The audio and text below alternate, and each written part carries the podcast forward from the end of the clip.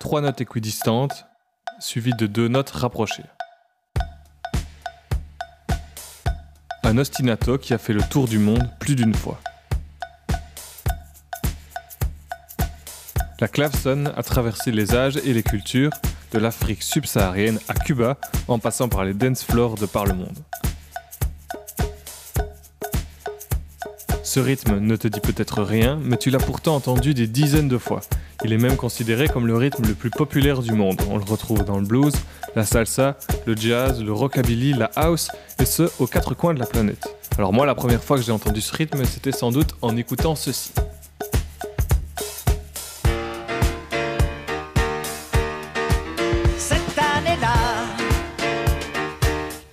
On va pas se mentir, Claude François, c'est culte. Ce rythme a fait danser toutes les générations. Alors toi, si t'es pas trop un grand fan de Clo-Clo, t'as plutôt peut-être écouté ceci.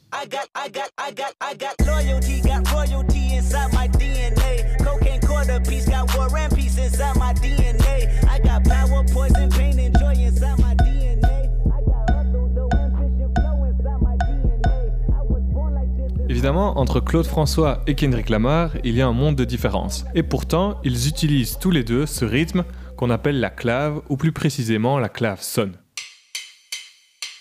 La clave, c'est elle qui fait battre le cœur de la musique latine. Clave, en espagnol, signifie la clé. La clave est donc la clé de voûte qui structure la musique et qui sert à la fois de repère et d'accompagnement. Mais de quoi est composée cette clavecine Alors pour bien comprendre la clavecine, on va avoir besoin d'un métronome qui va nous donner tous les temps. La clavecine est une séquence rythmique de 5 notes réparties sur deux mesures. 3 notes sur les deux premiers temps et 2 notes sur les deux derniers. Cette dynamique de 3 et puis 2 crée une sorte de sensation de déséquilibre où le tempo semble accélérer et puis ralentir. Et c'est sans doute à cause de cette particularité qu'elle a voyagé et qu'elle est passée d'une culture à une autre. Et si je te disais que la clave était à l'origine d'un nombre incroyable de tubes de ces dix dernières années? Si on prend la première partie de la clave et qu'on la joue en boucle, on obtient un nouveau rythme, encore un nom espagnol, le tresillo. Ça te dit rien?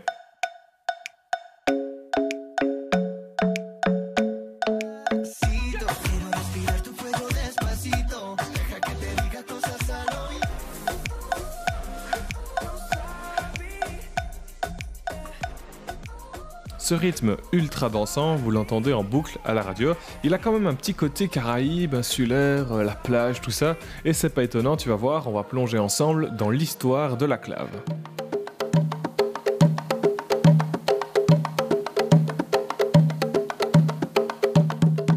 Même si la clave a gardé un nom espagnol, elle reste un concept qui est sans doute né en Afrique et qui n'aurait pas pu arriver aux Caraïbes ou à New York sans l'esclavage, la colonisation et l'immigration. La clave est donc un motif ancien qui va entamer un long périple et traverser l'Atlantique.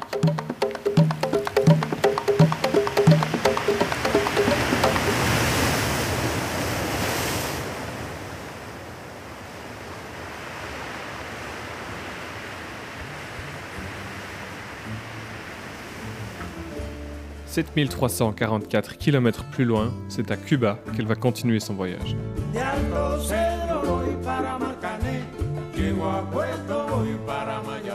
La musique et la culture cubaine ont été façonnées par l'immigration africaine et espagnole. On retrouve d'ailleurs beaucoup d'instruments de percussion dans ces musiques, que ce soit des percussions africaines comme les congas ou les timbales qui sont plutôt espagnoles. Ce qui est intéressant, c'est que la clave est tellement intégrée dans la culture cubaine que les Cubains l'ont vraiment intériorisée. Même si on ne l'entend pas, elle est pourtant bien présente, elle est là, elle se cache, mais n'est jamais bien loin elle est bien plus souvent ressentie que véritablement jouée, comme ici dans ce célèbre classique cubain.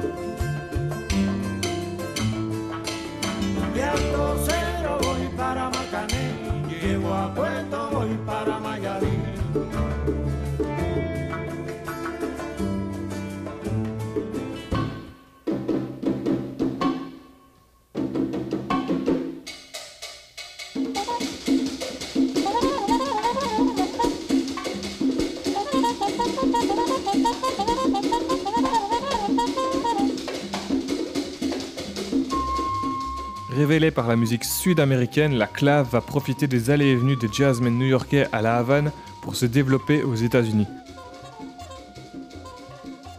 Alors quoi de mieux comme porte d'entrée que le jazz, une musique libre, innovante, née elle-même d'un mélange de cultures? Certains musiciens vont être littéralement fascinés par les syncopes cubaines et ils vont commencer à incorporer ces motifs exotiques dans leurs improvisations. On va alors assister à un véritable mélange entre les cultures. Des percussionnistes cubains seront invités à jouer à New York ou à New Orleans et de ces rencontres vont émerger le jazz latin ou le jazz afro-cubain avec des ambassadeurs notamment comme le trompettiste Dizzy Gillespie.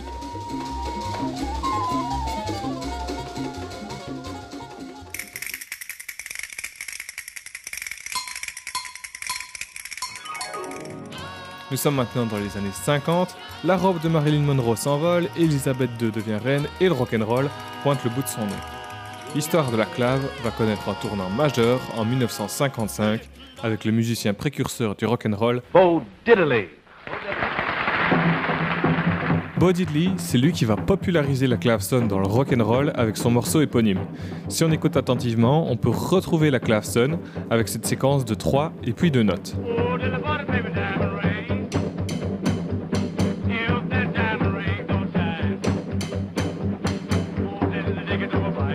1955, Bo Diddley se présente au Ed Sullivan Show, là où les Beatles feront leur première apparition télévisée américaine, et Ed Sullivan lui interdira de jouer son propre morceau, jugé sans doute trop sauvage pour l'époque, et lui demandera de jouer une reprise plus conventionnelle, mais Bo Diddley, lui, n'en fera qu'à sa tête et jouera sa propre chanson. Ed Sullivan, pris de rage, lui dira qu'il n'a plus aucun avenir dans le business, et pourtant, ce groove de Bo Diddley va marquer l'histoire de la musique. Ce qui est impressionnant dans cet enregistrement, et c'est peut-être là la force presque viscérale de ce rythme, c'est que très vite, le public va comprendre comment frapper dans ses mains. Ce rythme, qu'on renommera le Bo Diddley Beat, aura une influence énorme sur ses contemporains et sur les générations suivantes. La liste des morceaux qui utilisent le Bo Diddley Beat est impressionnante. Il aura en effet influencé les grands noms de la musique rock, que ce soit Elvis,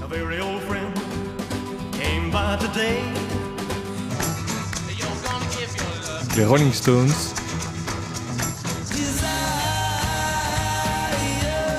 U2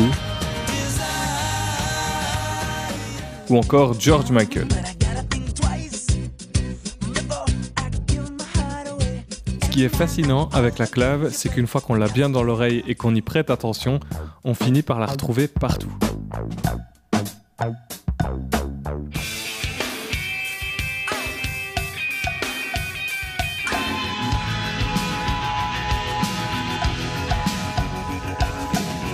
It like it's hot.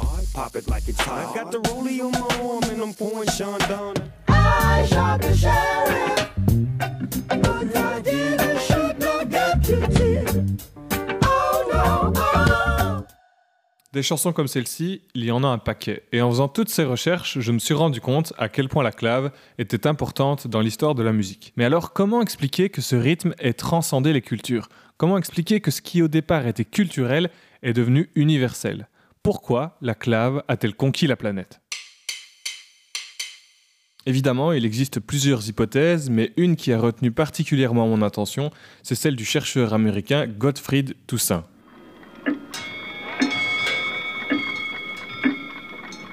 Et si la musique pouvait être résumée par des chiffres et si le rythme n'était que mathématique? Imaginons devoir répartir 5 notes sur 4 temps, ces 4 temps étant divisibles par 4. Nous sommes ici face à un problème statistique. Comment distribuer ces 5 notes sur 16 emplacements disponibles? Eh bien, il existe 4368 possibilités. Comment, dès lors, expliquer que la clave est émergée et ait traversé le temps et l'espace? Pour qu'un rythme devienne populaire, il doit être à la fois assez accessible que pour que le public de masse puisse s'en saisir, mais doit rester suffisamment complexe et stimulant que pour éviter l'ennui. C'est donc un jeu entre le prévisible et l'imprévisible, entre l'habitude et la surprise. Toussaint va démontrer que le secret de la clavecin réside dans sa construction, les cinq notes de la clave étant réparties de la manière la plus équitable possible. La clave poursuit donc la recherche d'un équilibre idéal, un équilibre qu'elle n'atteindra jamais, 16 n'étant pas divisible par 5. Comme Sisyphe pousse son rocher, la clave est vouée à répéter son cycle en vain. Toussaint démontre également que ce qui est important n'est pas uniquement ce qu'on entend, mais bien ce qui se trouve à l'opposé du son. On a souvent tendance à entendre le rythme comme une succession de sons courts, plutôt que de percevoir les intervalles longs entre les notes jouées. Cet espace entre les notes forme ce que Toussaint va appeler l'ombre du rythme. Alors je vous épargne les formules mathématiques, mais selon Toussaint, la magie de la clave réside dans une certaine symétrie entre le rythme lui-même et son nombre. La clavecine est d'ailleurs la seule des 4368 possibilités à être symétrique par rapport à l'inverse de son nombre. Et c'est peut-être ce petit détail qui peut expliquer l'engouement autour de ce rythme qui a marqué notre histoire. Fort heureusement, la musique c'est bien plus que des mathématiques. Il y a ce petit quelque chose en plus, insaisissable et profondément humain. Le mystère de la clave, ce rythme qui a fait danser l'humanité, reste entier. Maintenant que vous savez tout ou presque sur la clave, tendez l'oreille, elle n'est jamais bien loin et n'a pas fini de nous surprendre.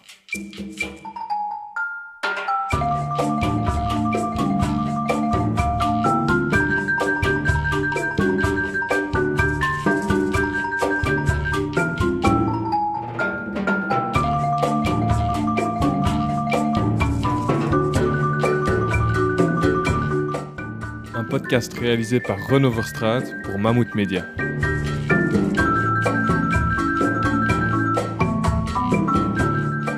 J'espère que cette aventure autour de la clave t'a plu. Si jamais tu as envie de partir à sa recherche, j'ai créé une playlist Spotify qui regroupe quelques morceaux qui utilisent cette fameuse clave. Alors garde tes oreilles ouvertes, la playlist est collaborative, donc n'hésite pas à l'enrichir avec tes dernières découvertes si tu déniches la clave quelque part.